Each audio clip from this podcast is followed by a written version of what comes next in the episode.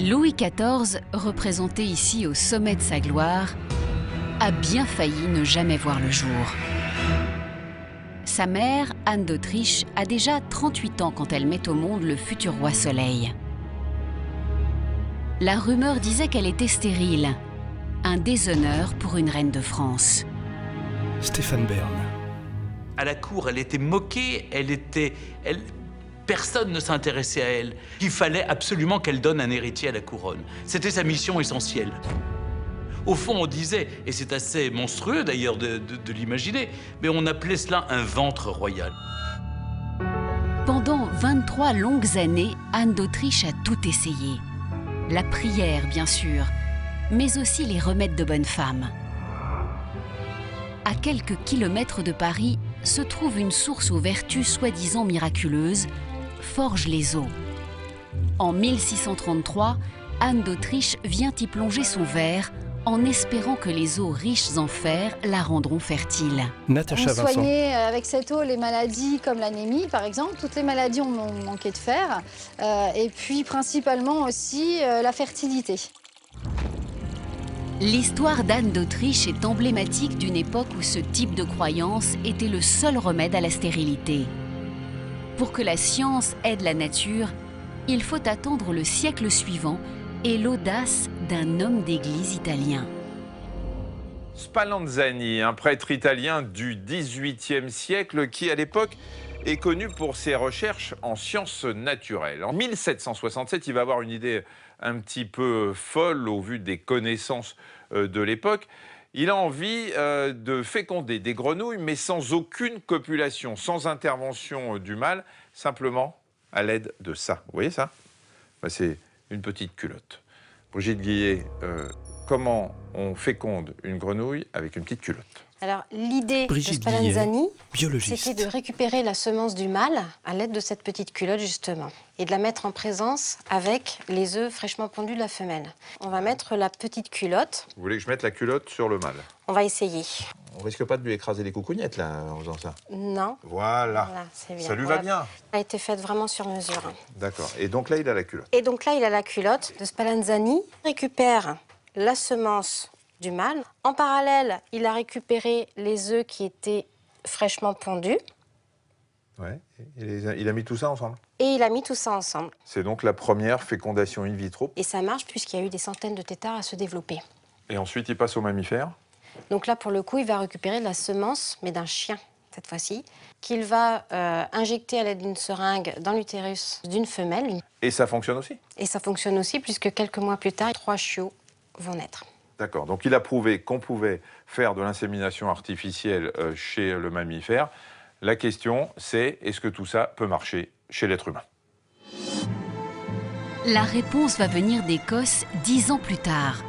Un médecin ose pour la première fois une insémination artificielle chez l'homme. Jacques Gonzalez. Il y a un homme qui a une malformation du pénis et qui ne parvient pas à avoir un enfant lors de rapports physiques euh, normaux avec sa femme. Il demande conseil à un grand médecin anglais qui s'appelle John Hunter. Pour venir au secours du jeune couple, le docteur John Hunter récupère la semence du mari et l'introduit dans le vagin de l'épouse. La méthode, pour le moins artisanale, se révèle efficace. Le ventre de la jeune femme s'arrondit en quelques mois. René Friedman, John Hunter va transgresser, euh, si vous voulez, les règles morales de l'époque, puisqu'il va dissocier euh, l'acte sexuel de l'acte de reproduction. Il va faire un acte de reproduction sans sexualité. L'audace de Hunter offre désormais au couple en mal d'enfants un nouvel espoir au point qu'au XIXe siècle, l'insémination se popularise. Dans la presse, parmi les remèdes en tout genre, des médecins vendent leurs nouveaux services. Mais cette nouvelle spécialité est loin de plaire à tout le monde.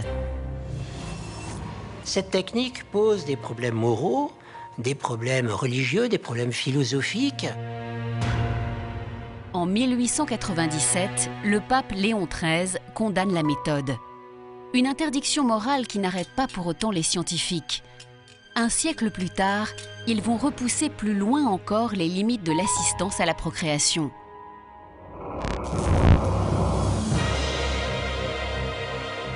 Une petite fille est née hier soir en Angleterre, une petite fille déjà célèbre. Cette petite fille est en effet le premier bébé au monde à avoir été conçu en dehors du corps de sa mère. C'est pourquoi on l'appelle le bébé éprouvette. Louise Brown est le premier enfant au monde issu d'une fécondation in vitro. Les médecins à l'origine de cet exploit, ce sont eux. Patrick Steptoe et Bob Edwards, qui recevra le prix Nobel en 2010.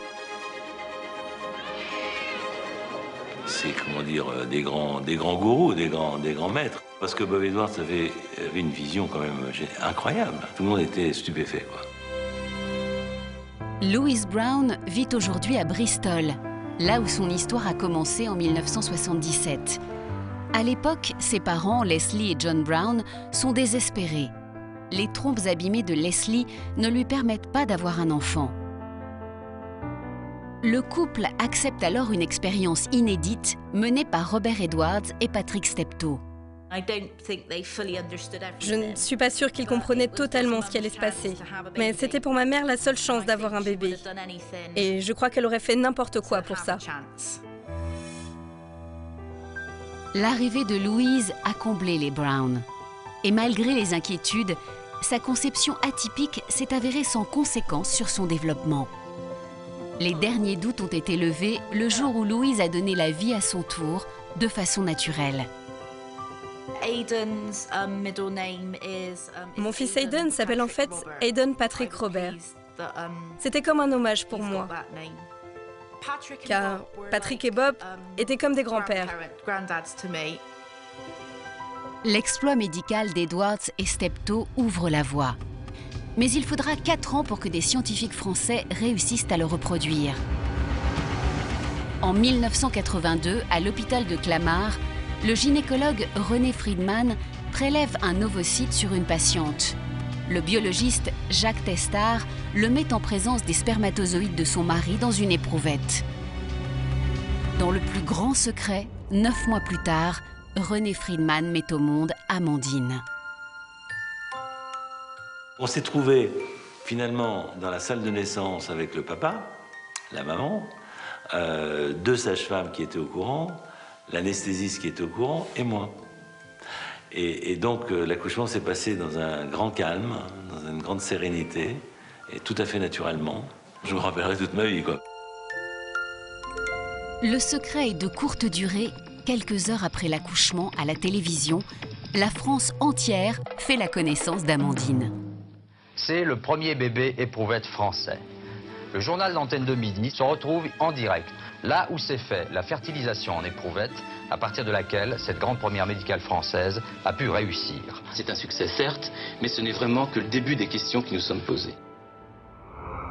En France, la naissance d'Amandine est la première d'une longue lignée de bébés éprouvettes. Dans les années 90, la science franchit même un pas supplémentaire quand les spermatozoïdes ne sont pas assez performants, les biologistes réussissent à les introduire eux-mêmes au cœur des ovules. Aujourd'hui, 6% des naissances ont lieu grâce à la médecine de la reproduction, redonnant ainsi l'espoir à des couples qui 30 ans plus tôt auraient dû renoncer.